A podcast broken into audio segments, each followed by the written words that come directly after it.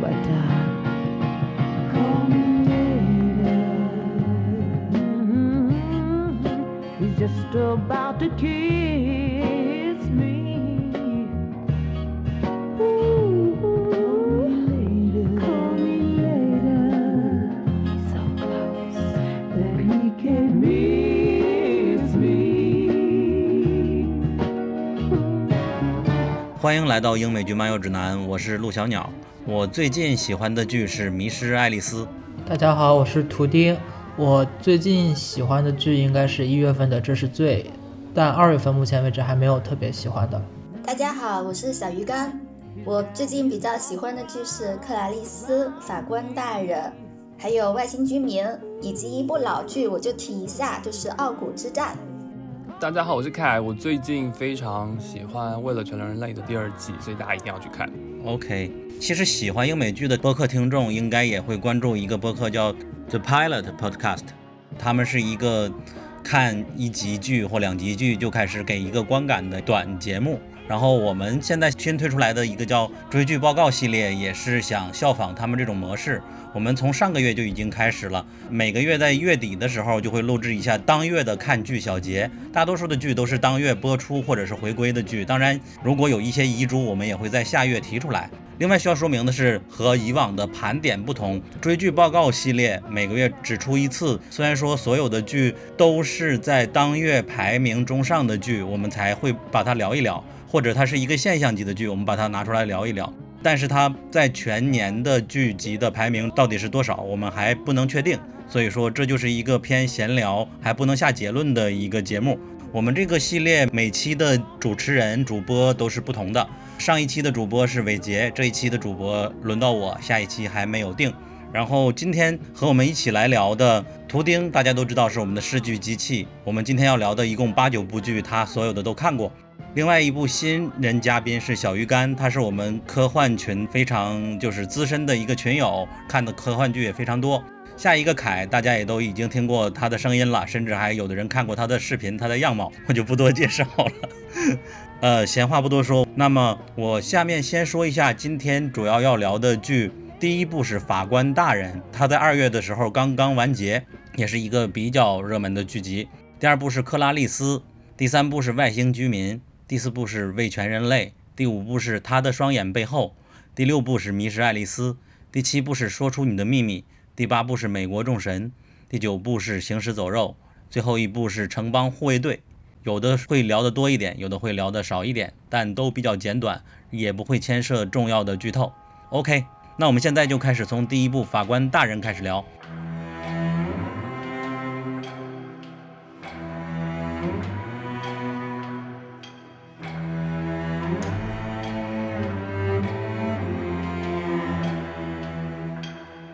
这部剧大家应该都或多或少有所耳闻，在它播出的时候，因为它的主演是《绝命毒师》的老白 Mr. White 来主演，所以说许多他的粉丝都被吸引过来了。简单介绍一下它的剧情，它的开场是非常吸引人的。法官大人就是老白，是个法官，在这个剧里，他的儿子有哮喘病。有一天，他在开车出去的时候，撞死了一个年轻人，骑摩托车的年轻人。他当时肇事逃跑。回家跟父亲说了一下，父亲就很有正义感的告诉他，呃，你不要逃逸，我们来一起来报警来投案。结果就在他带着儿子一起去警察局自首的时候，发现死者是当地极其凶残的黑社会老大的孩子。他知道，就算自己自首，也一定不会逃离他的掌心。于是他就带着自己的孩子拔腿就跑，就试图把这件事掩盖过去。整个的故事就以这个为开始展开。它的第一集拍摄的是非常吸引人的，让我联想起了当年比较热门的一部剧，叫《罪业之奔》的第一集。大家就算不看这部剧，也应该看一看这一集吧。然后本剧它一共有十集，在本月结束了。我先问一下大家分别的感受。我最开始看的时候也是因为冲着老白去看的嘛。刚开局看的时候，感觉它整体它的那个戏剧冲突拍的是很好的，包括伏笔埋下来也很多，故事营造的那个紧张刺激的氛围也很不错，很有感染力，想让你继续看下去。但是看到结尾的话，呃，没有让我那么惊喜。但是你说它是高开低走也不至于，所以说我觉得还是值得你去看一下的。只不过稍微有一点点小失望吧。但我看它整体的评分也是在外网整体是不错的，包括 IMDB 和烂番茄评分都很高，再加上豆瓣儿。之前看了一下那个 Metacritic 的评分，倒不是很乐观，但整体来说，我觉得算是一个中上水平的一罪案剧嘛，还是一个剧情剧。OK，我们先不评论，然后轮到凯你来说。其实跟大家一样，也是都是被老白吸引过来的。可是相对我那个刚开始追这部剧的时候，大概比他晚了两三周，所以我一次性看了前三集。那最初的前三集其实给人的印象是非常非常过瘾的，因为开场的戏剧冲突，还有他非常冷峻的那样的画面的风格去描绘一个关于新奥尔良的黑帮的故事。就是那个故事开头，如果你不注意，我一直以为这是在东岸，在纽约还是在波士顿那种灰茫茫的城市里面的那样的社会阴暗的故事，结果不是，是一个在阳光明媚的新奥尔良，属于一个诶，在美剧的层面我们其实很少触及的一个城市文化。然后我觉得除开就是像大家一直提到的，呃，老白的表演啊，然后剧情啊之外的，它整个开头的城市的呈现，关于故事大的背景下，呃，不同的族群，然后呃，黑白两道，包含警察等等的一些更背景、更外延式的呈现，是非常的迷人的，就是包含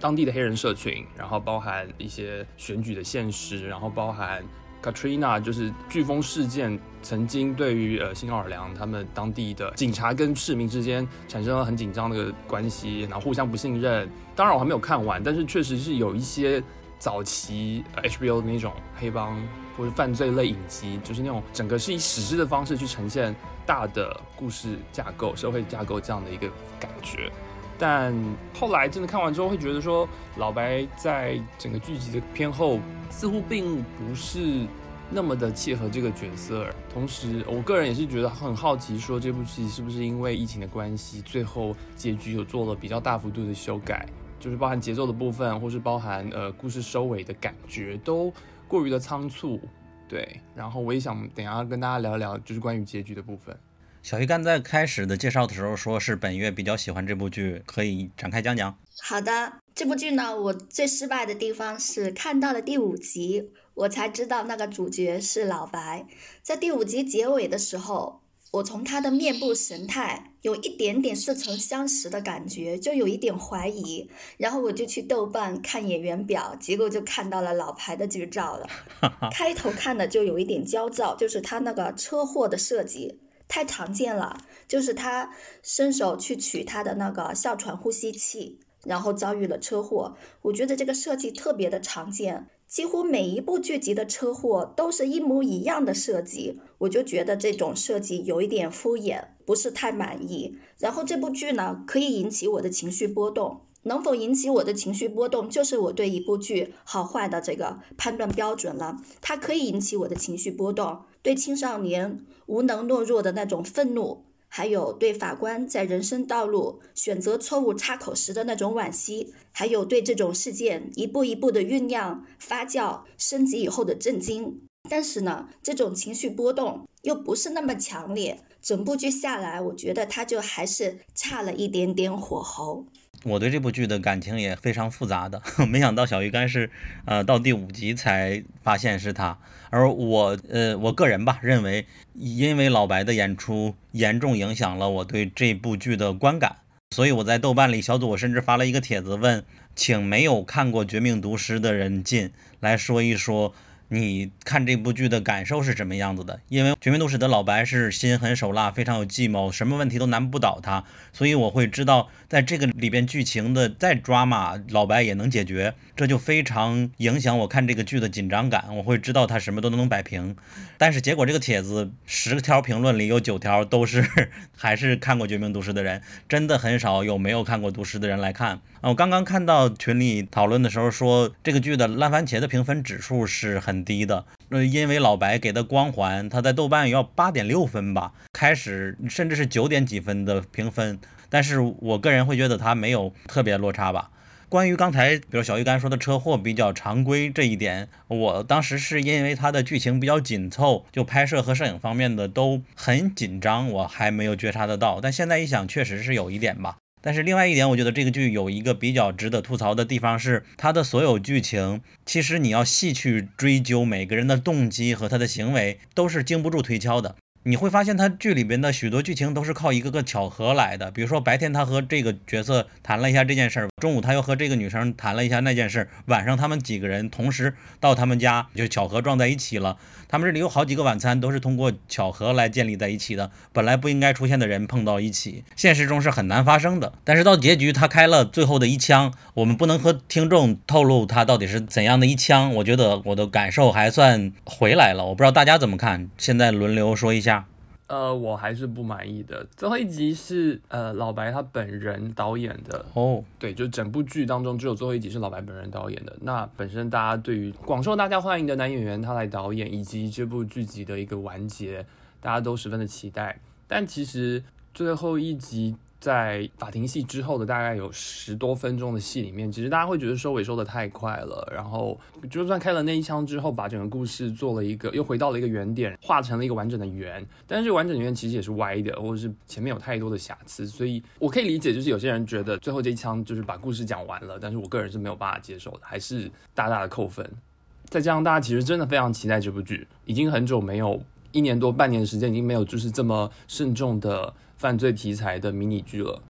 OK，那小鱼干呢？我比较喜欢这种结尾的设计，我觉得它正是表现了事件的不可控，它是一个很荒唐的结尾。然后我当时就在想，罪恶是不是真的能在阳光下巡行？整个一整部剧，我其实脑海中一直就在重复这句话：阳光下的罪恶是不是真的能被掩盖下来？就是结尾，我想提一下，我看到有讨论，他讨论的那个点很奇怪，他说最后那个是误杀还是特意去杀？因为这个是一个挺明显的镜头语言，就是他到底他是想要去。进行什么行动？但是还有不少的观众对这个地方有疑问：他是操作失误了吗？还是碰巧了？还是他特意的？他的目的就是这样做？我觉得挺奇怪的，为什么会有这种疑问呢？哦哦，OK，那图钉呢？我觉得他的那个结尾，其实对于我个人来说，就是一个蛮普通的结尾，可能呃不是我想象当中的结局吧。但是他的那个结局，我觉得呃也算合理。只不过确实是可能存在一些收尾比较紧张的原因，所以导致它的节奏有一点点奇怪。不过你说它的那个结尾烂，我觉得倒不至于。只不过像刚才小鱼干说的，可能每个人的想法不一样吧。有的人可能就是想知道这个结局到底是什么意思，有的人可能就无所谓，觉得它是一个比较开放式的结局，或者是让你自己去想它到底是有目的的还是。比较荒诞无目的的，整体来说，我觉得，呃，它从中后期左右，它的这部剧的节奏确实是有一点点问题的。不过我觉得不不算太过影响，可能真的是很多人对老白的呃滤镜比较比较深吧。所以说刚开始烂番茄开局很高分，呃，到现在已经跌到了呃刚及格六十分六十分左右的这个样子，可能确实是和结局后半段的节奏有有一定关系。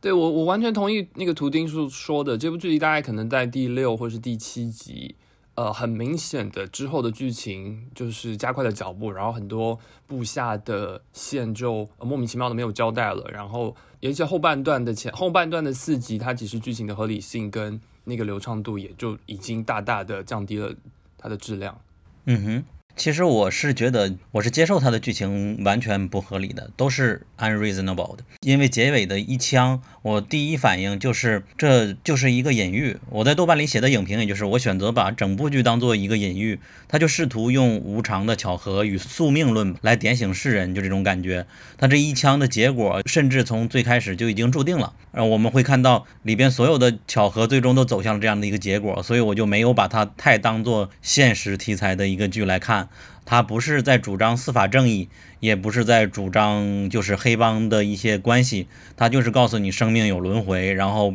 这种感觉吧。当然，你也可以说，就是因为生命有轮回，那阳光底下确实会曝光所有的罪恶，所以说最后这一枪，我还是觉得能够给他扳回一局的吧。但是确实中间的节奏我是非常赞同大家的。OK，这部剧大家还有什么补充吗？没有，我们就进入下一步。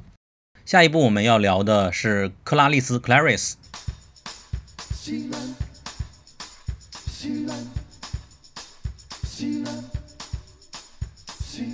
简单介绍一下，它是《沉默的羔羊》的原著小说的一个续作，是可以这么说吧？就是《沉默的羔羊》那个电影的衍生剧，也可以这么理解。但是它更多是买了小说版权然后进行改编的。电影里边，汉尼拔是我们都熟知的一个角色，因为我胆子比较小，其实至今没有看《沉默的羔羊》，但是大家也都知道汉尼拔。所以说我在最开始看到 Clarice 剧名的时候，我不知道她是里边的女主角 Clarice 的名字。后来看到介绍才知道，原来是她的衍生剧，她是里边和汉尼拔有过交往的对手戏的一个女警察，然后以她为角色单独构成了一个单元剧吧。就是虽然这部剧是有主线发生在汉尼拔的故事之后，但是它。一集是一个故事，像是一个单元剧的感觉。它的第一集讲了是一个疑似又一桩连环杀人案的一个故事，但是背后引发了一个阴谋。第二集讲了一个小镇里有一个想独立的一个组织，背后同样揭露了一个肮脏的事件。我就想问问大家是怎么看这部剧的？你们应该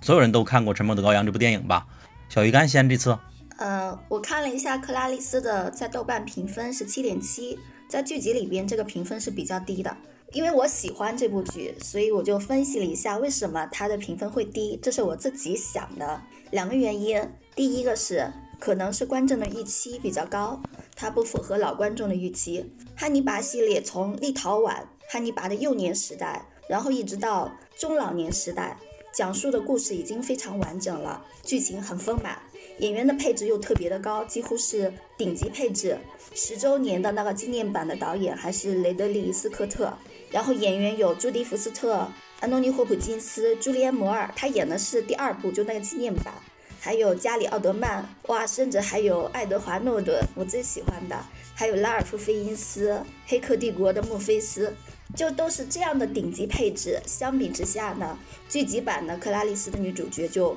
比较的青涩，还有稚嫩了。而且这部剧集中规中矩，我也找不出它大的缺点，但是我也说不出它的有什么与众不同的地方，就是一部比较普通的罪案惊悚剧。不符合预期呢，我觉得比较容易得低分。预期对电影的评分还是蛮重要的，一有预期，就会容易有审视和批判，就会容易用挑毛病的态度去看剧。就我自己的例子，我很喜欢《异形》。我预期的异形有个框架，它应该是什么样，所以我就接受不了异形大战铁血战士这样。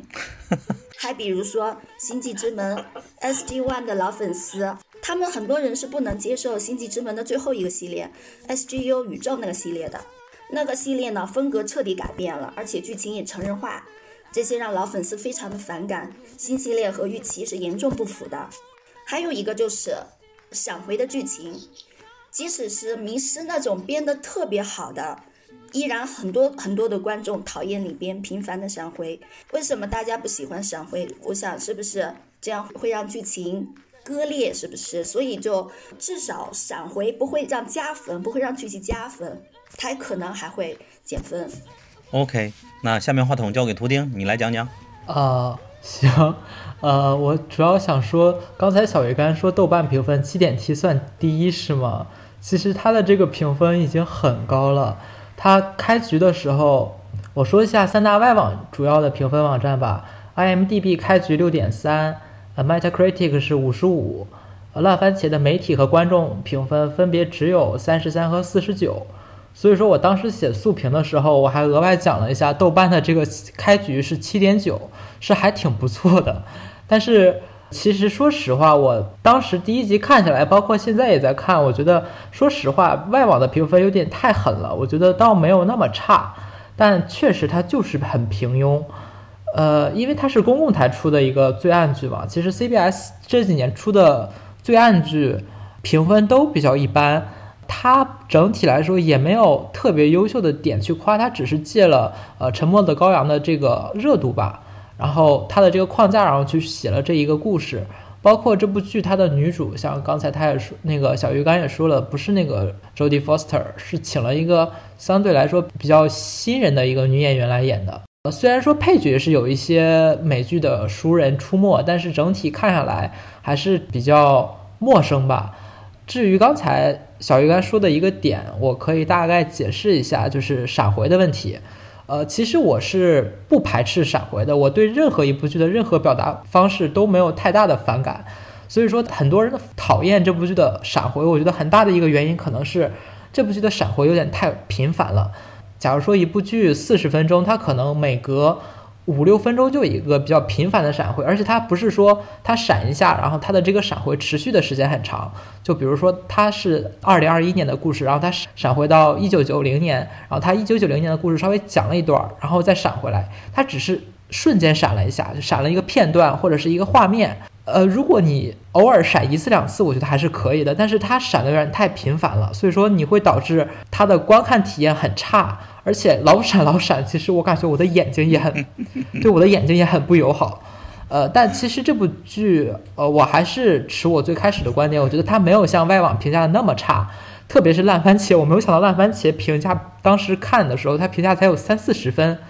呃，它其实我从细节上是能看出来，它对。呃，原版电影的一些致敬，包括一些镜头的还原，其实感觉它的制作还是蛮用心的。只不过确实整体看下来，除除了这些比较用心的呃细节上，它整体没有太给我带给我更大的惊喜吧。嗯，大概就是这样。OK，凯，拍拍小鱼干，拍拍图钉，对，完全可以理解。就是对于如果之前很喜欢《沉默的羔羊》系列的电影跟相关剧集，会对这部剧集很期待。那呃，我看了一集，但是我可能也不会继续看下去。呃，我先声明，我本人就是非常的本能性的比较抵触公共台，相对于很比较少去看程序剧。那当然也不是没有看过，大家也都曾经非常迷恋过那个意中人 （Person of Interest）。对，但是就是呃，本身这个程序剧大家也都理解，它很吃设定。那我不认为克拉丽丝这样的一个故事结构。是一个不好的故事，没有，它其实非常的迷人，但是我觉得它本身就不适合放到程序剧在公共台的这样的一个场域去做一个这样的呈现。就相比大家看到这个，一定如果看过那个网飞的。呃，心灵猎人 （My Hunter） 就一定会做一个相对的类比嘛？那那个可以说是现在呃市场上评价最高的犯罪类的剧集之一。那其实克拉丽丝这样的一个文本，其实更适合在流媒体用更加投资更大的方式，而且更加掌握自己节奏的叙事方式，而不是每一集必须要非常程序性的完成一个故事，然后非常程序性的去做一些呃，其实相对于不那么写实、不那么现代的戏剧表达。OK。既然你们都已经说了他的这些缺点了，我补一个优点。我在豆瓣里搜了一些评价，其中有一条评价我印象深刻，他说：“怪不得我不喜欢之前的那些探案剧，是因为主角都是男的，而这个我就看得非常沉迷，大概是这个意思吧。”所以说，大家也应该都反应过来，实际这部剧它是一个女性视角重新演绎了过去非常老套的探案剧的那种单元剧的那种套路。过去我们经常看到一个警察或者追案，然后每集一个故事，警察受到职场的阻挠也好，受到上司的打压也好，这里边全部换成了女性。你会看到在过去的作品里没有的那种女性视角的存在。这里边的情节都是教科书级别的职场霸凌。你是新来的，你不许说话，你只可以作为我的一个新闻的发言人，只能按我说的去做。给他安排的衣服都是大一号的。他的上司表面上是对他很凶，但是背地里还是渐渐的被他感动。他也不是完全不可救药的。我甚至觉得和他对比的，反而不是什么《Mind Hunter》那种类型的剧，反而是艾米丽在巴黎。他去巴黎去做一件件事，也是遭受的各种打压，然后他创造了一片新天地。所以说，我在想，就之前的那些剧，女性的观众是不是不是很多？大多数都是男的观众。比如说《罪恶黑名单》The Blacklist。都是男性观众为主，而对于女性观众来说，克拉丽丝可能是他们前几次接触的一个新的类型，所以他们可能会很喜欢。前一段时间我们在 Clubhouse 做一次分享剧的一个活动嘛，啊，当时的安 T 老师就说，现在所有的影视行业都在。重新用女性视角把所有经典的东西给你重新演绎一遍，它所带来的体验是不一样的。哪怕我们看它本质的内核是老套的，但是还是能够吸引新一轮的观众。这是我觉得它的很大的一个优点在吧？我不知道你们是否能够 comment 或者有没有赞同。这个视角真的很特别。我这样这样想起来，其实你看它的从女主到闪回之中相。就出现的那位呃之前的受害者的女性，包含协助她的女高官等等，就是其实这个剧集确实是以女性角色来推进整个故事的。但是本身程序剧，尤其是犯罪类程序剧，女性的观众就是相对比较少，所以我会觉得会不会在题材跟它的形式上还是有一点不相应哦。我觉得罪案剧可能杀人的那种女性观众是很多的，但是这种类型的探案剧可能女性观众不多，但是我也不完全确定了。OK，嗯，这个小鱼干有想补充的吗？呃，其实我完全没有注意过你说的，它是以女性视觉去看的。因为我看剧的时候，我觉得它的叙事好，剧情好，对于主角是什么样的一个属性，它的天然属性，然后它的生殖器是内置的还是外置的，我没有注意过这一点，没有意识到。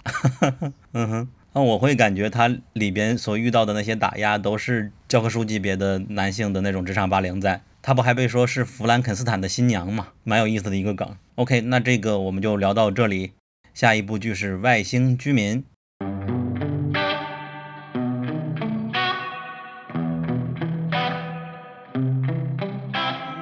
它是一部轻喜剧，简单来讲就是一个外星飞船坠落在了美国的一个小镇，它的飞行器坏了，四散各地，并且被雪埋着，然后它找不到了，它就只能在这个小镇周边伪装的生活。它能够变身，能够变成人类的样子，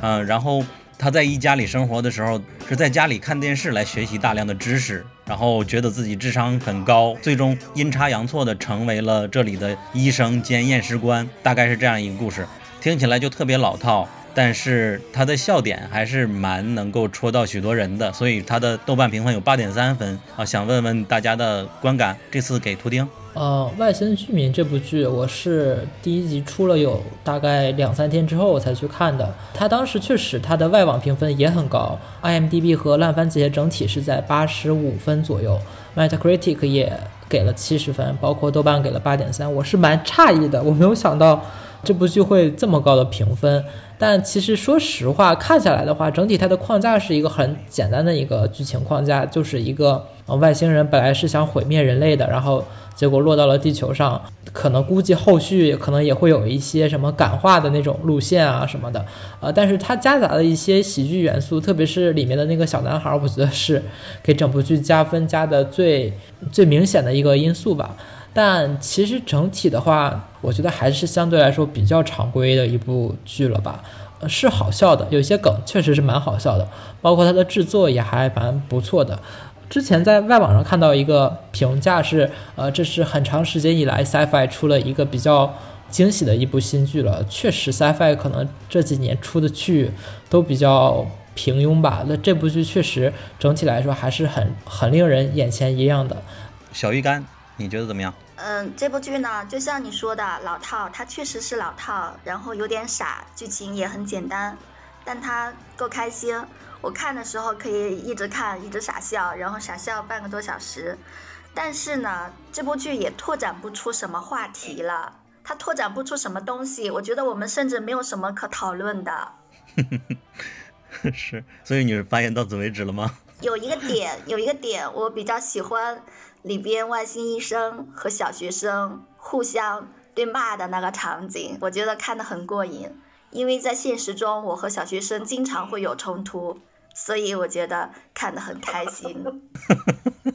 其实他的笑点就建立在这个男主的人设嘛。虽然说那个小朋友是很好笑的，这个男主的人设就是看起来很木讷，一个外星人不太会有表情那种感觉。然后他说的话。有的时候不能理解到大家的幽默，就会字面的理解别人的表达，然后他就字面的回复过去，啊，突然变成了一种幽默，都是我觉得笑点我们就不给大家复述了，但是看下去确实很轻松，很适合你在吃中饭、吃晚饭的时候就边看边吃。我的豆瓣评价就是就凭装新笑点的一个典范。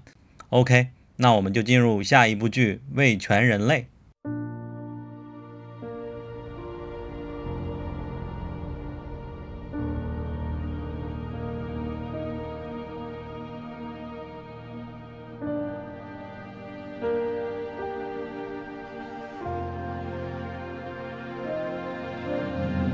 未全人类》它是苹果 TV 制作的第一部太空科幻剧吧，是一个架空历史的设定剧。当时刚推出的时候，让许多人拿它和《高保奇人》那部剧来对比嘛，因为这部剧它架空的历史是嫁接在当时，如果不是美国第一次登陆月球，而是当时的苏联第一次登陆月球。会发生什么样的情况？世界局势会怎样的转变？当时苏联会变成世界第一大国吗？就是大概这样的一个开始。但是因为我没有看第一季，当时前两集的节奏把我劝退了。但是之所以让我们吸引过来，一方面是凯以及科幻群的许多人都非常喜欢，另一方面它的第二季第一集的烂番茄评分达到了双百，非常非常的吸引人，所以我去看了一下第二季第一集，确实是很好看。嗯，我就有点想要补一下第一季之后发生什么，凯可以简单给我们介绍介绍吗？OK，就像小小讲的，这部剧集它设定的一个架空历史的起始点是在于说，如果呃一九六九年首先登上月球的不是美国，是苏联人，这样的一个故事脉络延续下来，会导致最明显的就是美苏之间的太空的竞争会一直延续到八十年代，而不会因为苏联没有能够登陆上月球就终止了。从这个时间点开始，他去做了一个相应的推展，然后将之后的所有的历史事实都变了一个这样的改变。那在提这些具体的历史事实之前，我可以引述一下，就是呃所谓的巴斯光年，也就是阿波罗十一号第二位登上月球的宇航员巴斯奥尔德林前几年说过的一句吐槽。他说：“你们承诺过火星移民，但是得到的却是 Facebook。在我们现在所处的年代去回望之前的整个四十年，人类在六十年代、七十年代的时候，曾经仰望的是在二十一世纪的时候，我们可以直接登上火星，或是甚至拥有科技更加进步的那样的一个生活水平。但其实没有，因为人类的科技发展的趋势在计算机技术、微电子技术爆炸之后，很多技术层面回归到了更加小的层面。我们现在有非常智能的手机，但是我们却没有办法回到月球。也就是说，我们会觉得好像是因为历史的一些原因，人类科技进步的方向、科技树点歪了。所以说，在这部第一部剧集里面的第一季故事当中，它引假设的这样的一个时间设定，会让呃人类因为美苏之间的科技对抗，继续的重点在于登月计划上，也就非常显见的用外部的驱动力，让人类的技术就朝向了星际旅行的快速发展。一群美国的太空精英在冷战的大格局之下拼命追赶苏联的故事。所以说，在这故事里面，第二季开头的时候，已经可以看到电动车在八十年代的时候，然后呃，阿波罗计划也不止停在七十年代，一直一直延续到八十年代，一直延续到阿波罗二十五，然后美国也在八十年代初在月球表面建立了太空基地。在架空的历史事件当中，因为苏联有了登月的女性宇航员，美国也被迫提前接纳女性宇航员进入太空计划。侧面的也就促进了七十年代的女权运动更加全面和更加早的进行发展，剧情也就因此顺理成章的虚构了 ERA，也就是我们在之前的播客有提及的平等权利法案，在七十年代就获得了通过。那这一部剧集从科幻迷的角度和历史迷的角度，其实在这两方面其实都觉得非常非常的满意的点在于说，它不是那种很直观的架空历史，非常戏剧化的故事展现。它的呃有趣的点都是在于一些比较隐秘的部分，比如说它里面假使了因为美苏之间的对抗持续下去，所以一九七四年的时候变成是肯尼迪的弟弟，就是在正史历史里面被刺杀的肯尼迪的弟弟成为了美国总统，然后他来主导呃美国继续的发展太空，然后苏联没有入侵阿富汗，然后因为为了要节省资源去投资在太空旅行上面。所以最后这个整个脉络延续下来，是苏联并没有在八十年代底解体，苏联国力继续非常非常的强大。所以这个剧集的那个开头的那句话才是 Follow mankind”。它它的它的点题是在于说，从美国的视角，他认为美国人是在为了全世界继续去呃实践在人类迈向太空这样的一个过程，而且总是在被苏联人压一头在前面。所以这跟去年我们在谈到的那个太空部队那部喜剧，其实前后我是差不多时间在看这部剧的第一季跟太空部队。然后那个时候会觉得非常非常的有趣，因为两边在点题一些相同的点。一边的方式是用呃戏谑的方式告诉你说，二零二一年美国其实在各个层面都被中国作为一个更加领先的科技的存在在打压，然后美国在各个领域都没有办法得到原有的地位。那这部剧集反而就也是用一个呃回追历史的方式在告诉你说，假使当时美国被苏联人压一头，那其实对于 What if 的猜想以及对于现实政治的对应是非常有趣的。嗯哼，我在看第二季第一集的时候也感受到它的好看了。我不知道第一季里边有没有月球相关的，就是这种生活的镜头啊。这个月球基地它在第一季里就已经建立了吗？哦，对，其实小鸟说你第一季就是看两集就弃嘛，那其实蛮可惜的，因为第一季其实它在铺陈的是，如果小鸟记得的话，应该是会铺陈到了那个冯布劳恩的故事，就是从一个二战的纳粹科学家之后来到美国，然后协助美国去建立发展火箭技术。对，所以其实他在花了很多篇幅在讲这样的一个历史人物，所以他试图用历史人物架空历史加科幻的方式做了一个连贯。确实会觉得节奏比较慢，然后比较沉闷。但其实这种沉稳的叙事风格其实更加吸引我。但相比《高堡奇人》那种奇观化或是漫画式的叙事风格，我觉得呃，因为抽离感的太强，而丧失了一些本剧其实做到了的那种让观众以为这是真的的那种历史惊悚感。所以它到后面其实故事进展有序的进展到后面是包含招募女飞行员、女的航太飞行员。然后包含美国跟苏联相继在呃月球去建立了太空站，然后以及包含科幻剧集一定要有的那种在外太空的危急事件，然后地球和太空船连线，然后拯救飞行员，然后也发生灾难，失去了一些飞行员。对这些剧在第一季其实后面都有。但是，就像大家评论的，这部剧集节奏真的非常非常的慢，然后它也不急着用那些其他的太空剧的节奏来表达，其实是蛮需要观众忍耐的。嗯。第二季第一集，我给我的感受就是非常的美，因为它有一个所有的船员一起去等待日出的那个情节嘛，大家站在那个崖上等着太阳一点点升起来，整个的画面那个过程真的很美。图钉看过之后，这部剧你的感受是怎么样？对这部剧确实节奏是一个比较劝退的一个主要原因吧，就很多人可能看不进去这部剧，可能就是因为它的第一季确实节奏很缓慢，第二季其实我看下来。我不是很知道为什么突然第二季比第一季的评分高了那么多。在我心里，其实第一季评分也没有特别差。我觉得第一季是一个挺需要观众去静下心来慢慢去看的一个一个剧。然后，其实你看下来，你觉得他拍的其实还是挺不错的。呃，第二季我觉得他的水准还是保持住了这个水准。可能唯一我觉得稍微有一点点区别的，可能是我觉得他的第二季的节奏能比第一季更合理了一点，也可能是我看第一季看习惯了。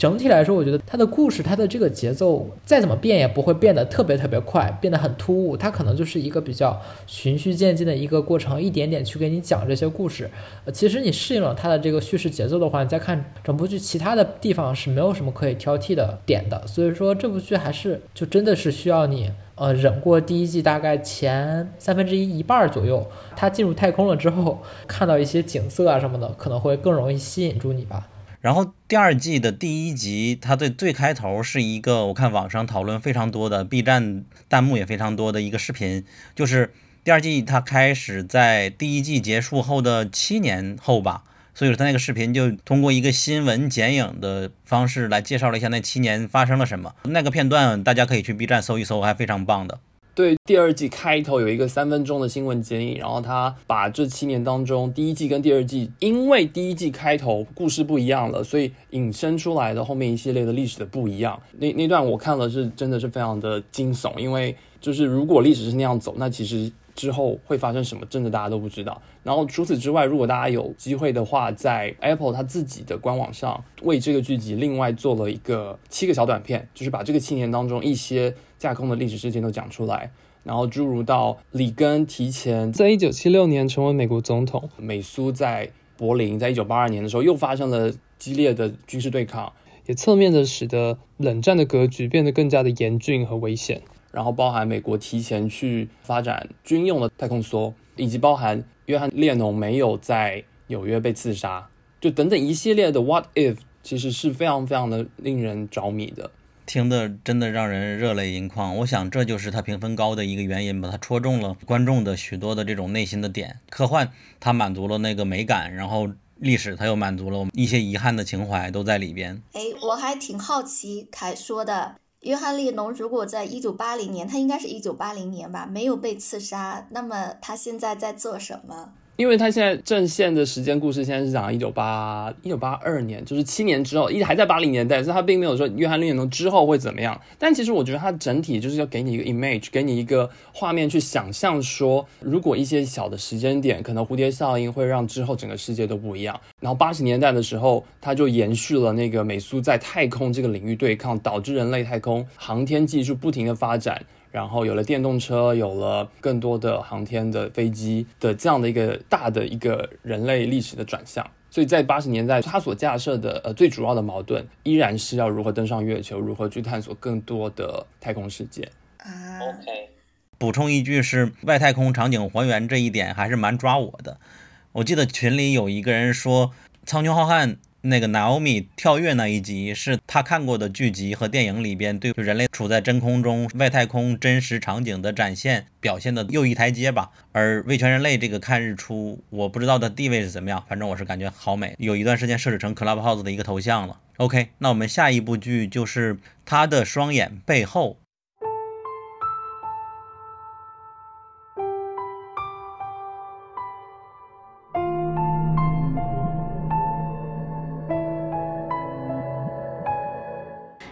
是九号 AI。我们的微博和微信公众号都叫英美剧漫游指南。微博会发布新鲜的英美剧资讯和我们第一时间试看过的所有新剧的速评。微信公众号则只会推送我们认为非常好看的剧集推荐。另外，我们还有播客听众群，入口可以在公众号后台回复 E I C C A S T 获取。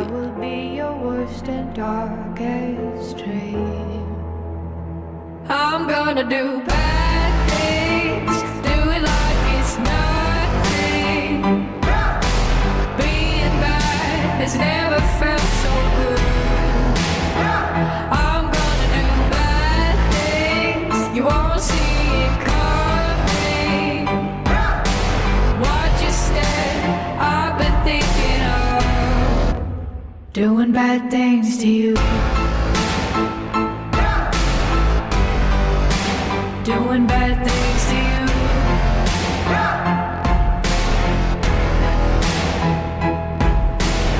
You knew your time would come, and you knew there was a price to pay.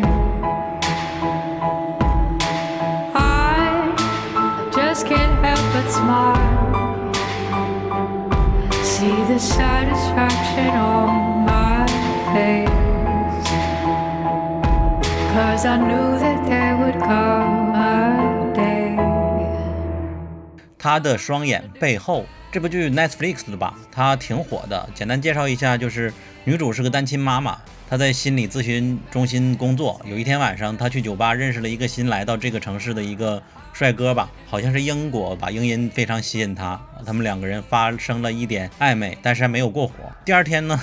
她又上班，发现对方竟然是自己的新上司。同时，自己在有一天送自己孩子上学的时候，路上偶遇了一个刚刚搬到这个城市的一个漂亮的女性，两个人也逐渐成为了密友。但是没有过多久，就发现她是那个帅哥的老婆。这时候他就觉得有点恶心，因为他的他的亲密关系的那种观念，还是觉得这个男人有老婆还要和我来试图暧昧，那是一个很人渣的一个行为。但是他还是被这两个人逐渐的吸引嘛。随着剧情的推进，他会发现这对夫妻关系奇奇怪怪，有很多秘密，交往越来越深，也就越来越陷入进去了。他发现了更大的超现实的一个东西，我们这里就不过多剧透了。这部剧在 Netflix 上是很火的，然后许多人会觉得它豆瓣只有七点四分是被低估了，但是我个人持保留意见吧。先问问图钉是怎么看这部剧的？呃，这部剧刚开始看的时候，我以为它是又是一个很无聊的一个三角恋的一个 drama 剧，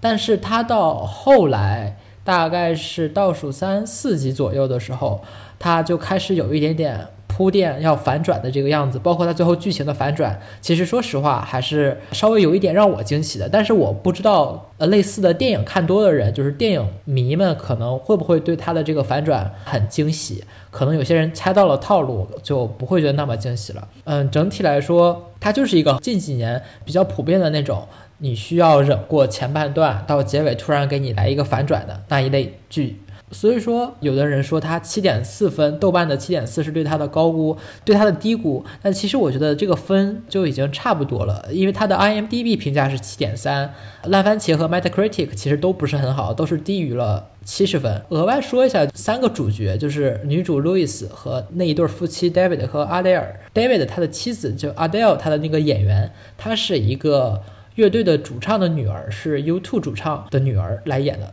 他好像之前好像没有演过特别多的电视剧或者是电影吧。他在这一部剧里面的表现其实是挺令我惊讶的，整体演的，包括后来他整个剧集演的那种悬疑、惊悚、神经质的感觉，还是挺到位的。在 Netflix 里边的爽剧已经算比较好的了。最近出的，比如说《绅士怪盗》也好，或者之前的那几部也好，我感觉这部剧它的反转和剧本都是比较扎实的。刚才图丁说的那个女主的表演，我觉得也很不错，尤其她在第一集还第二集里边，对于她丈夫开始让我们以为她是控制丈夫的那一方，后来有一定的反转，后来又有一定的反转，我们就不太剧透了嘛。但是她这个反转不够好的一点就是最后一层反转是纯靠闪回给你解决的。之前没有什么太多的暗示，暗示的时候也太晚了，就导致我们还没有来及接受她给的设定，她就直接给你返回来了。我觉得这是剧本还没有完全做足的一点吧。但整体来说，乍一看还是很有新鲜感的，就是我们不会猜到它的剧情会发生在哪里。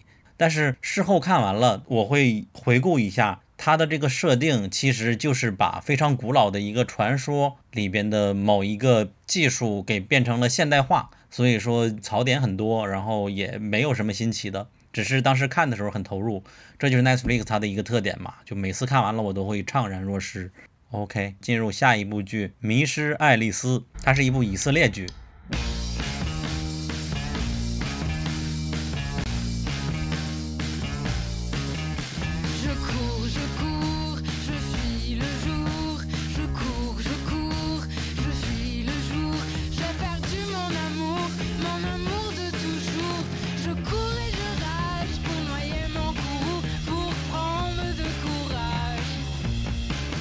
先说一下，我们去年的年终盘点做了一系列的小语种剧的盘点嘛，其中有多部剧都是以色列剧，比其他小语种剧在整体的质量上都要高许多。而这部《迷失爱丽丝》更是让我刮目相看吧，它甚至比上面的英美剧制作都要精装，只剩语言一个障碍了。这部剧我只看了两集，图钉看了全部。简单介绍一下，她是一个青春不在的女导演，陷入了创作困境。然后她的老公是一个比较红的男演员，但是她最近的一部作品也都是差评。这个时候，一个年轻漂亮的女编剧 Sophia 闯入了她的生活。她凭借一个非常令人不安且令人着迷的一个剧本，吸引到了她的老公，然后又吸引到了她。随着故事的展开，你会发现这个剧本可能并不只是虚构故事那么简单。我们这个女主角，她属于作者导演，就是剧本一般也是她自己来写的。但她最近陷入了一个创作困境，就希望自己能创作一个属于自己的剧本，然后重新进入导演生涯嘛。但是卡在这里，所以说内核是有一点存在主义危机啊，这个词被人说烂了的感觉。让我刮目相看的是他在剧本的表现手法，他在叙事逻辑上一次次的让人惊讶到，就里边虽然有很多闪回，但是都会让人惊到，产生了一种觉得它很高级的感觉吧。这样的叙事在以色列剧里边我还没有看到过，你就会感觉非常想读到他这个剧本，我是有这种感受的。然后他的摄影和音乐都很不错。呃，图丁你来说说。呃，我大概先讲一下演员吧。他不是叫迷失爱丽丝嘛？然后这个女导演就是爱丽丝，然后演爱丽丝的这个演员是以色列很著名的一个演员，她是凭借2004年的一部电影叫《妮娜的悲剧》获得了耶路撒冷电影节和以色列戏剧奖最佳女主角。对于国内美剧观众来说，她最令人熟知的角色是在《夜魔侠》里，她演了金并的妻子，叫 Vanessa Fisk，是她演的。哦，对对对对，对，因为我当时看她感觉很眼熟嘛，然后去搜了，发现她就是演夜魔侠的那个演员。另外，他这部剧其实我是没有抱很大期待去看的，因为这部剧在 IMDB 的评分只有六点五。但其实你说下来，这部剧从首集开始，它的那个叙事的时间线，乍一看是两条现在的时间线和过去倒叙的一个时间线，但是等你看到呃两三集左右的时候，你会觉得。它好像是从三个角度，或者是说是从三个维度来讲的这个故事，呃，也就是现实、剧本和幻想。同时，它这部剧的营造的这个悬疑氛围，我觉得是很不错的。包括年轻女编剧、女导演，也就是女主爱丽丝和她的老公演员老公，他们三个人的关系也是很微妙的。其实也是刚开始看也有一点点三角恋、狗血的感觉，但。说实话，三个人彼此之间偶尔呈现的那个性张力还是蛮带感的，特别是到后来那个女编剧进到了女导演的家里，然后就是他们三个人两两发生的一些冲突或者是一些对话，他们带来的那个性张力伴随着闪回，确实是很能勾起你继续往下看的兴趣。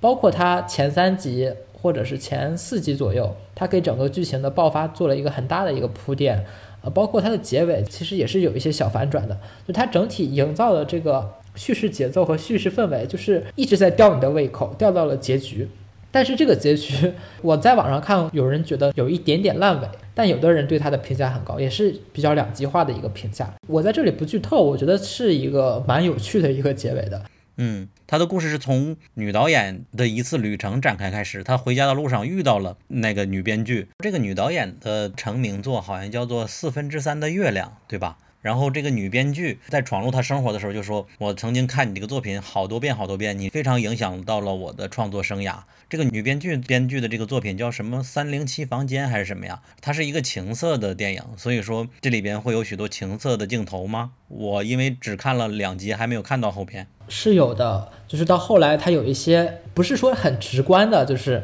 直接鼓掌的那种戏份啊什么，哦就是两个呃男女之间的互动很有性张力的感觉，就是你能感觉出来它的那个氛围是很桃色的一个氛围，就是它整体营造的那个感觉是真的很情色电影的，嗯。也就是回到了最开始我刚开始讲的它的这个叙事节奏嘛，因为最开始它是发生了一个事情的一个叙事，然后它又倒叙是讲女导演和女编剧两个人是怎么认识的。从过去来讲他们怎么认识，然后从现在往前讲发生的这个案件是怎么发生的这个案件。我乍一看以为它就是一个很普通的双线进行，但是看到后来确实是一个是现实世界，再就是女编剧写的剧本，再就是女导演渐渐沉迷于剧本之后产生了一些所谓的幻想。我觉得是幻想，因为它既不存在于剧本，也不存在于现实之中，会让你看的有一点点疑惑，但是你确确实实想继续往下看下去，成功吊起你的好奇心吧。嗯，这个女编剧长得也非常美，让我直接联想到了上一次我们开始高估的那个无所作为的里边那个死去的女性嘛，当时也是一个非常漂亮的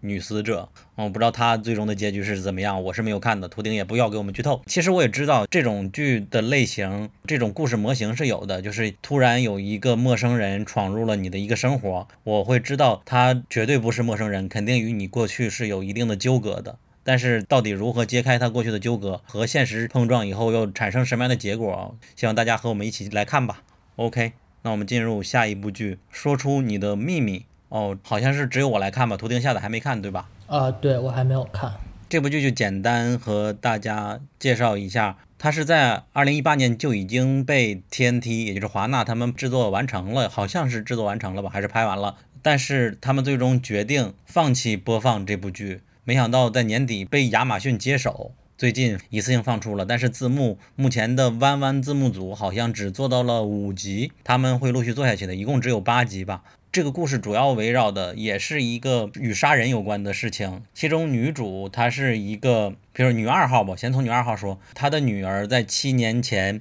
被一个当时的连环杀人的男子给骗走了，但是她找不到证据，但是那个男人也被关牢关了七年，只是他一直不承认这桩案件。那个男子他有一个情人，也就是我们的女一号，他们结合在一起，仅从有限的线索里边，我会感觉他们两个与女二号的女儿的失踪有很大的关系。而且这个男主据说也杀了五六个的无辜的少女，所以说主要讲的是一个所有人都在想寻求真相，或者是躲避过去的一个故事吧。我之所以看这部剧，是被他的一个短评吸引到，说这里边所有人都是疯子。就是我们会看到，虽然说那个男主是杀人犯，这个女主也是可能也是杀人犯，或者是与杀人有一定的关系，但是这里边拍摄他们俩的爱情是很甜很纯的。然后这个女主她是受害者，但是她想要寻求真相，要做的恶，仅仅从第一集我们已经看到他做出了完全超乎底线的事情。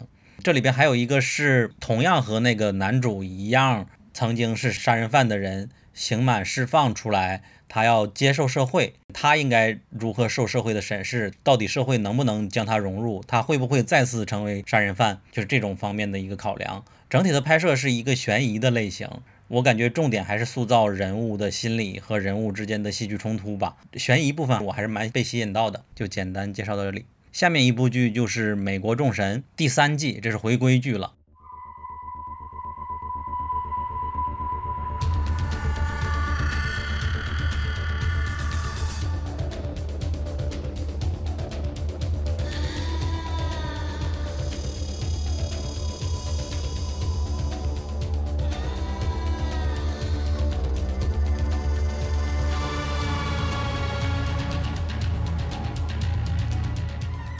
美国众神第一季是我们在一七年还是一六年啊评价的年度十佳作品的非常靠前的一个顺序。它是改编自尼尔·盖曼的一个小说，它的设定是你信仰什么，什么就会成为神。所以说，古代的那些神在现代因为科学的发展，渐渐失去了神力。他们还存在着，因为信仰还是存在的，但是他们的力量逐渐被科学或新一代的神而取代。比如说，有的神是 The World，叫全球化；有的神是新媒体；有的神是科技。整个这个剧表现的就是新神旧神之战的一个故事，而且第一季它的摄影、画风以及台词，我个人都是非常喜欢的。它的 BGM 我曾经半年的时间都循环着听，乍一听不是很好听，但听完了就比较着迷。然后第二季，因为第一季结束之后，两位编剧想要提高这个每集的预算，和 Stars 没有谈成，所以他们两个出走了，并且带走了一到两位主要的角色，导致第二季搁浅很久。然后尼尔盖曼亲自上场，又做了编剧，拍出来了。但是第二季大家的口碑也都一般吧。不过第三季目前我们看下来，觉得它的水准是回归了的。虽然说还是有一点点的难懂，但是它的风格和质量，我感觉是有大幅的提升的。啊，图钉应该也看过，你来讲讲你的感受。确实，它第二季开始，我对这部剧就感觉它就变得比较普通了。第三季怎么说呢？我感觉它好像找回了第一季的节奏吧，整体看起来是比第二季要好很多了。但其实说实话，我觉得还是没有第一季那么吸引我。可能是确实是他的那个世界观比较难懂，比较复杂吧。就是你看起来稍微有一点点累，特别是那个世界先生，他经常变嘛，有的时候会比较懵。而且他确实换演员换的也挺频繁的，好像他是不是还差一集啊？还是差几集完结？这一季结束？我看到第五集，好像一共八集吧，现在应该六七集的样子啊。对，然后所以说再看他一下收尾会怎么收吧。呃，其实整体看下来，好像第三季的故事发展还没有一个特别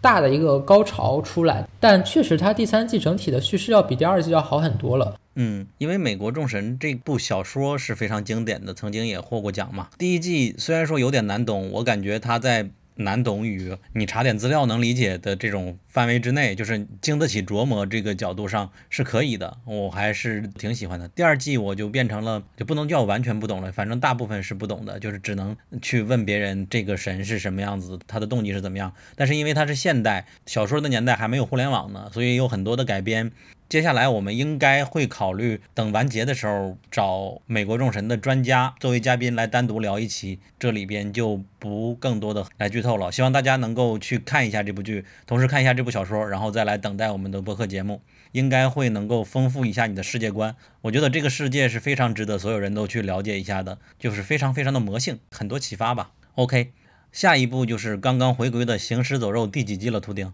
第十季。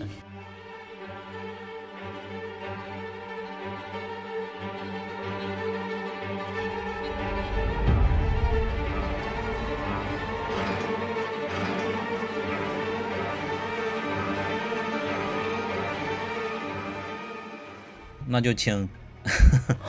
世界上最后一个行尸走肉的观众图钉来介绍一下，你现在怎么看这部剧？为什么还在看？行尸走肉，它这部剧其实准确来说，它回归也不准确吧，因为它第十季本来是就打算十六集结束的，但是好像是因为它决定十一季剧终了，还是制作团队没有想到十一季会结束，所以说它又加更了六集。所以说现在的第十季十七集其实是属于他们加更在第十季后半段的。它的剧情感觉也没有什么太多可以介绍的，简单讲一下，就是在第十季第十六集结尾的时候。他们这个团队成功打败了地狱者，就是阿尔法的那帮团队。然后在十七季开始，同时迎来了新的反派的势力嘛。然后第十七集，他是通过一个老角色的回归，把整个故事进行了一个过渡吧。因为上一集刚刚打完了上一个大 boss，然后要接下来迎来一个新的反派。至于我为什么还在看，是因为这部剧刚开始的时候就一直在追嘛。因为当时《行尸走肉》和《权力的游戏》基本上算是当时评分很高的两部剧了，呃，观看。人数、口碑还有评分都很高，然后其次就是我很喜欢里面的一个角色叫卡罗尔，我真的很喜欢他的这个角色塑塑造。这个角色在原版漫画里是很早很早就已经死掉了，而且他在漫画里的塑造和在剧里的塑造是截然不同的。他在漫画里是一个很懦弱的一个呃女性角色，在他的女儿死去，他的呃亲人死去之后，在漫画里是和锤神结婚了，结婚了之后也是就默默无闻的死掉了，就是一直保持了自己的懦弱。呃，但是在剧版，编剧和导演把他的这个角色完完全全的重新塑造了一遍，他整个的成长是很惊人、很惊人的。他在第五季开头的时候，他们的主角团队被食人族抓到了，他一个人利用僵尸成功端掉了整个食人族，而且她是一个女性，她就真的特别强。因为她之前在第四季的结尾的时候，她因为犯了一些主角团队认为，也就是瑞克，呃，当时瑞克还在，瑞克认为不能轻易原谅她的一个错误，就把她放逐出去，让他自己一个人在外面流浪。然后他第五季开头回归，然后来拯救了瑞克团队。就是之前还有人开玩笑说。把卡神放到了野外，然后他把所有的什么智力啊、攻击力啊、什么 buff 全都给叠满了，然后盛装回归，满血回归，然后直接开了个大把他们全秒了。很多人后来就开玩笑说，等到第八季、第九季、第十季，那卡神是不是就直接变成变形金刚了？但确实，他的这个角色一直到后来，就是在尼根出现之前，这个角色是很立体的。而且他的战斗力真的很高很高。抛开弩哥来说的话，那么我觉得大家印象最深的可能就是卡神了，因为他的转变真的太令人惊讶了。而且他是完完全全电视剧他们自己改编的这么一个角色，所以说我真的很喜欢这个角色。呃，至于为什么后来行尸走肉没有那么火，是因为在尼根的那一段开始之后，它的剧情发展就很慢很慢。因为到后来嘛，人越来越强大，就是丧尸其实就已经不是很能威胁到人类生命的一个因素了，反而人和人之间的斗争是看点。所以说这一点，我感觉稍微有一点点像《进击的巨人》，不是有一季他们是文戏嘛，就是人和人之间打，没有和巨人打，我记得是吧？啊，没错的。啊，对，就那段其实和那个有一点点像，就是他确实人和人之间在打。就没有几个僵尸出来了，你到后来甚至看到丧尸出来，你还很激动。就是他后来一直人和人在打，然后他的进展也很慢很慢很慢，就一直在拖。有很多集其实都很水，所以说就导致呃行尸走肉在那段时间它的观感很差，观众流失也很多。呃，但是在第十集，也就是呃第十季，也就是在阿尔法的这个低语者的这个。新的反派阵营引入之后，它的剧情的这个节奏就明显加快了，剧情的安排也合理了很多，角色塑造也好了很多。不过确实，他老人越来越少。如果你看过第一季的话，那么很负责任的告诉你，在第一季元老的角色到现在为止只剩下了卡神和努格两个人，而卡神和努格两个人。我正在问呢，就是最开始瑞克是很早就死的，对吧？啊，瑞克没有死，瑞克是被人救走了，但是他不会再出现在电视剧的《行尸走肉》了。好像据说会给瑞克安排一个。然后我记得我看到那一季是那个韩国人被被僵尸吃掉了，是吧？对对，爆头，对尼根爆头，对吧？不不不不，不是，是被尼根爆头啊。对，格伦被尼根爆头的这个这个这个情节其实是漫画里写过的，所以说他的这个是符合常理的。但是到后来，很多角色的一些离开，包括它的改编，其实是有一些区别的。其实到后来，呃，漫画和电视剧就已经完全割裂开了。像刚才我我也提到过，第一季的元老到目前为止只剩下了弩哥和卡神，而这两个角色在漫画里一个压根儿不存在。弩哥这个角色在漫画里是压根儿不存在的，而卡神在漫画里是很早很早就已经死掉了。所以说，很多老观众看到现在为止，可能支撑着他看的就真的是卡神啊、弩哥他们两个人之间的小暧昧啊，再就是真的是舍不得这个故事，想看他的结局到底是怎么样的一个结局。那个弩哥是不是又去参加别的剧的演出了？我记得好还是什么电影啊？应该没有吧？可能不是弩哥吧？我我没有听过弩哥演过其他的电视剧。他之前倒是演过电影，但是是不是下一季的黑袍纠察队有没有他呀？我记得有这个新闻似的呢。黑袍纠察之前的那个角色是邪恶力量的男主要去演吧？演那个什么士兵小子还是什么？刚刚凯在群里说，《行尸走肉》里那个尼根加盟了黑袍纠察队的下一季，他和那个神秘力量的男主都去加入下一季了。哦，是吗？哦，我的天呐，他俩尼根那个演员，他在邪恶力量演的是两兄弟的爹，也就是邪恶力量的爹和哥哥同时去演黑袍纠察队啊，我好开心啊！之所以黑袍纠察队上一季那么一般，就是为了等邪恶力量的男主，我是这个观点吧。行尸走肉现在衍生剧有几个呀？这些年出了多少，我都完全没概念了。呃，有两个，一个是刑事之剧，再就是一个去年才出的一个以比较青少年为主角的一个剧，啊，叫什么来着？我突然忘记了，遗失的世界还是什么？反正总共是两个，一个是刑事对对，War Beyond，啊，对对对，外面的世界。但是这两部衍生剧其实说实话都没有母剧那么出彩吧，刑事之剧可能还能好一点。去年出的那个新剧，我是不是很很喜欢的？嗯。知道有爱评论区的公众号的那个陆老师，他也是在坚持的写《行尸走肉》的剧评，每集都写，好像真的不容易。你们是世界上我认识的唯二了啊！咱们群里是不是还有别人也看？应该是有几个？应该是啊。OK OK，行尸走肉 果然这种就可以聊很多。啊那我们进入最后一部剧《城邦护卫队》，跟大家说一下，它虽然说豆瓣有七点七分，但是质量真的很一般。嗯、我们之所以推荐，是因为它的故事框架是比较值得大家去了解的，因为它是《蝶形世界》的一个系列小说的一部分。前一段时间，惊奇电台也聊了一下这个原著作者、奇幻作家特里普拉切特。然后这个故事它主要是一个架空的世界嘛，剧集讲述了一群由狼人、女巫、巨石等不合时宜的怪人，冒着生命的危险去寻找勇气，阻止邪恶力量复活巨龙，拯救世界于水火之中的一个故事。它融合了奇幻、想象、喜剧与犯罪一体。我之所以想点开它看，是因为 B 站买了它嘛。我想这可能也是这部剧能够在豆瓣有七点七分它的一个原因。另外，我好奇的一点是，小说作家特里普拉切特他被形容为讽刺版的托尔金，笔锋犀利，他的作品堪比《银河系漫游指南》。我其实只看了一集，我能感受到他确实是讽刺的，也去恶搞的，但是完全没有展现出来他小说应该有的样子，只能这么说吧。如果感兴趣他这个风格的剧，不如去看《Happy》啊幻想快乐》这部剧，还有《大群》。肯定要比这部剧做的要好很多。我首先想到的就是《幻想快乐》这个男主的设定和《幻想快乐》的男主是很相似的。图钉怎么看？呃，我先说一下《蝶形世界》这个系列小说吧。《蝶形世界》这个系列，我一直以为它就是一本小说，结果我后来去维基百科搜了一下，真的吓到我了。《蝶形世界》的这个系列是总共有四十一部小说，它被译成了三十七种语言，全球销量已经超过了八千万。然后它的背后肯定是收获了很多很多大量的原著粉丝，而它所有的这个故事是发生在一个巨大的乌龟驮着了四个大象架起的一个魔法世界上，它的设定是极其极其庞大的，所以说在看这部剧之前我就很担心，因为它的原著粉丝基础实在是太过巨大，包括它的设定也很庞大，那么。对于一个完完全全没有看过小说的人来说，你首集交代背景时候的节奏就很难掌握。如果掌握不好的话，不仅让像我这种没有看过小说的人看的呃云里雾里，你改的太差，可能也会导致粉丝极其的不满。呃，刚才豆瓣说好像评分还可以，但是他在外网的评价是极其差的。它的 Metacritic 评分六十一，刚及格，其实还好。但是 IMDB 评分，然后 IMDB 额外说一下是更能代表呃大众心理评价的一个网站吧。IMDB 当时开局评分只有三点八，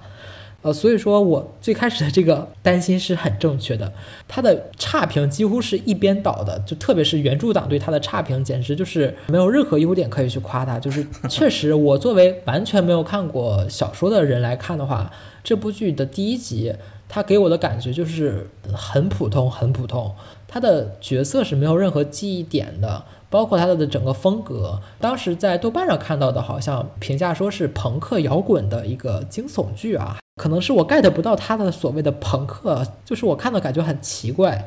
人物的话，其实人设除了有一点点偶尔耍一耍嘴炮、沙雕一下、搞笑一下，除此之外就没有什么优点可以夸了。而且他前半段剪辑实在是太差了，导致我当时是看到后半段，我好像才大概了解了一下他的整个的故事是个什么样的框架。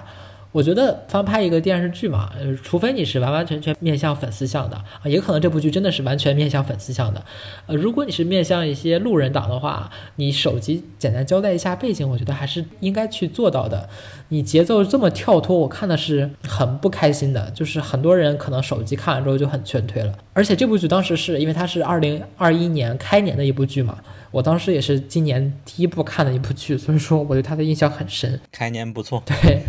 我印象最深的就是我当时看手机的时候，它第一集后半段小的那个喷火龙，还是一个小的喷火蜥蜴，我就记住了那一个东西，剩下所有的我都记不住了。所以说我对这部剧的评价也不是很乐观吧。但确实 B 站已经买了版权，如果感兴趣可以去看一下，但是我不知道 B 站会不会有删减啊，还是怎么样的。也没去了解，我不知道它后面的尺度是怎么样的。如果有血腥暴力，那个应该会删减或者色情。好的，那今天的这十部剧啊，数了一下，这个月还有什么剧可以简单提一句的吗？嗯，没没有了。其实有很多剧可以提，但是感觉没有太大必要吧。OK，这就是我们二零二一年二月的追剧报告。哦，我们突然有一个想法，是我们看到有一些 podcaster 会在节目播出之后设定一个时间，在 Clubhouse book 一个房间，然后和大家一起来聊。我觉得这个主意蛮不错的，想和大家尝试一下。所以说，感兴趣的听众，你可以看一下我们 show notes 里边写的具体的时间。你到时候只要关注我们几个主播，就可以去参与到到时候的一个讨论。我们到时候会一起聊上面这些剧，以及聊我们的播客，也欢迎与交流。希望与更多的听众能够认识。下面就是我们额外增加的一个环节——三页预览。接下来的三月有如下剧，我们比较期待，欢迎感兴趣大家也和我们一起来看。月底看我们的总结。我们把话筒交给凯。谁在倒水？凯吗？对，sorry，我好了，好了，好了，sorry。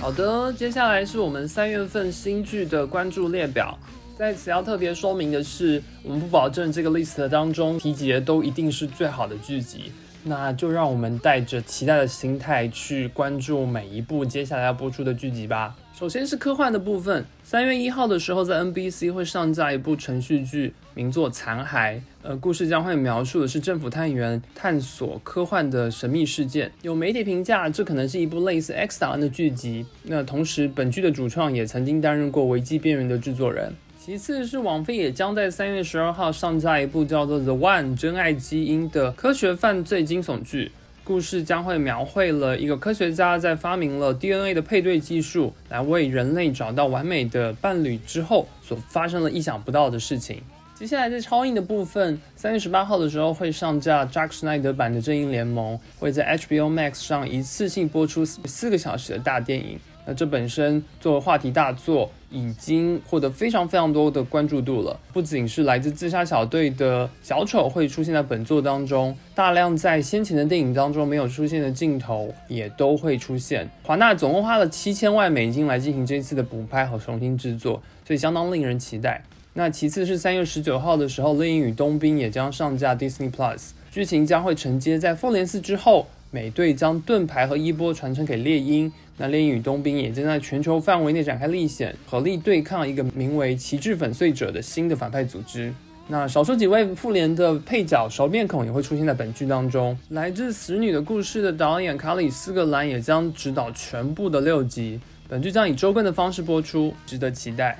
接下来，在青春向的戏剧当中，三月十一号，HBO Max 会上架一部名作《Generation》世代的青春向的戏剧。那剧情将会描绘一群身居保守社区的高中生对于青春的探索。媒体评价风格有点类似于《亢奋》。三月十五号的时候，网飞也会有一部名作《冲破冰点》的青春励志运动剧上架。故事将描述一对各自拥有曲棍球和花式滑冰天赋的美国双胞胎离开家庭远赴英格兰寻梦的故事。那三月二十六号的时候，网飞同样还会上映另一部青春的励志运动作品，叫做《野鸡变凤凰》，改编自同名电影，讲述了一位男孩被曲棍球队踢走之后，他的母亲决定集结一群在他人眼中的废柴。组成新球队的故事。那其中母亲的一角由《吉尔莫女孩》当中的劳伦·格拉汉姆来饰演。三月二十六号，《非正规军》作为青年向的历史剧也将登陆网飞。那故事将会描绘维多利亚时代与福尔摩斯合作的青年小队的故事。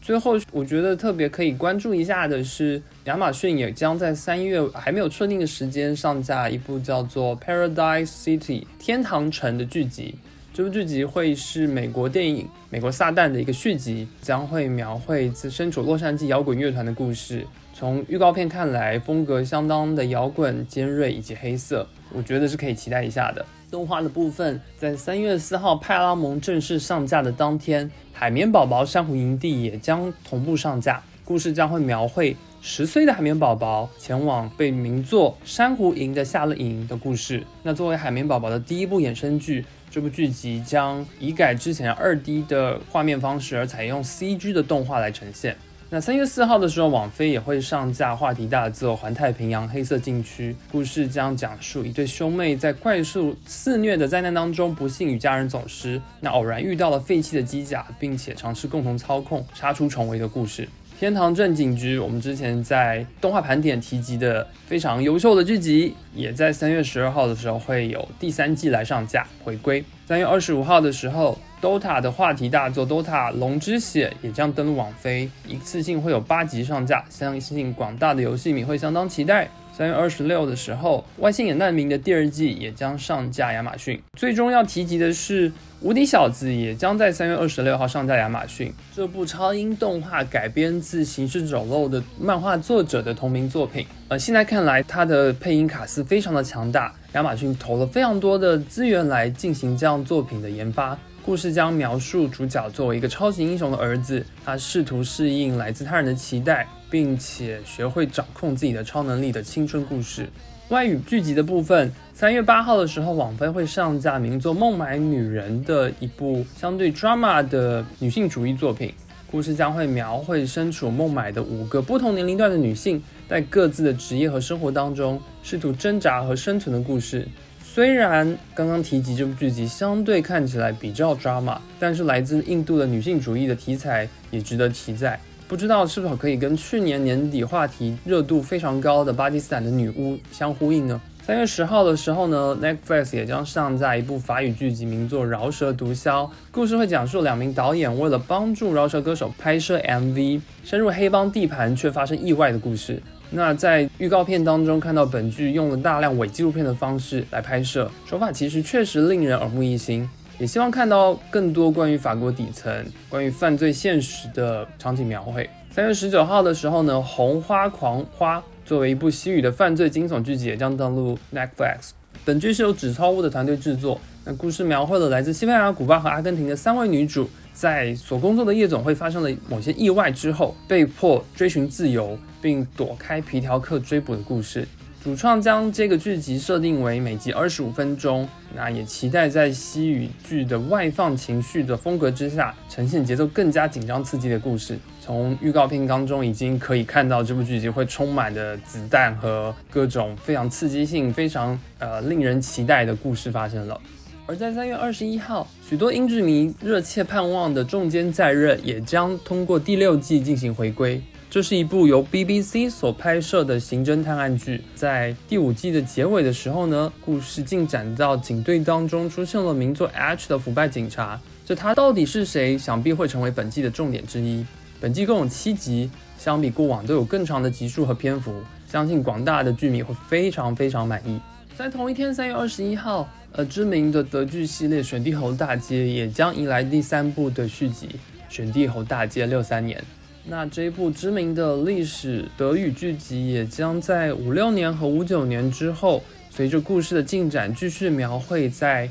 六零年代巨变之下年轻人觉醒的家庭故事。三月二十四号，《谁杀了莎拉》作为一部墨西哥的西语犯罪剧集，也将登陆 Netflix。那故事将描绘经历了十八年牢狱的男主出狱之后，为了死去的妹妹向墨西哥的犯罪集团复仇的故事。在预告片当中，已经看到了许多先前在《毒枭》以及其他西语犯罪剧集当中出现的熟面孔。如果作为《毒枭》的剧迷，或许可以期待一下。OK，以上就是我们三月份所期待的剧集列表，也十分令人好奇，在月底的月度盘点当中，以上有哪些剧集会真的成为优秀并值得向大家推荐的呢？就让我们一起拭目以待吧。我们下一期节目应该也很快会让许多人惊喜的一期节目吧。今天的节目就到这里，谢谢大家，谢谢凯，谢谢小鱼干，谢谢图钉，我们现在和大家挥手告别吧，大家再见，再见，谢谢大家，拜拜拜拜。谢谢，拜拜。三月快乐。如果你喜欢本期节目，希望你去苹果 Podcast 给我们一个五星好评。如果你想和主播们互动，欢迎来小宇宙 App 给我们评论哦。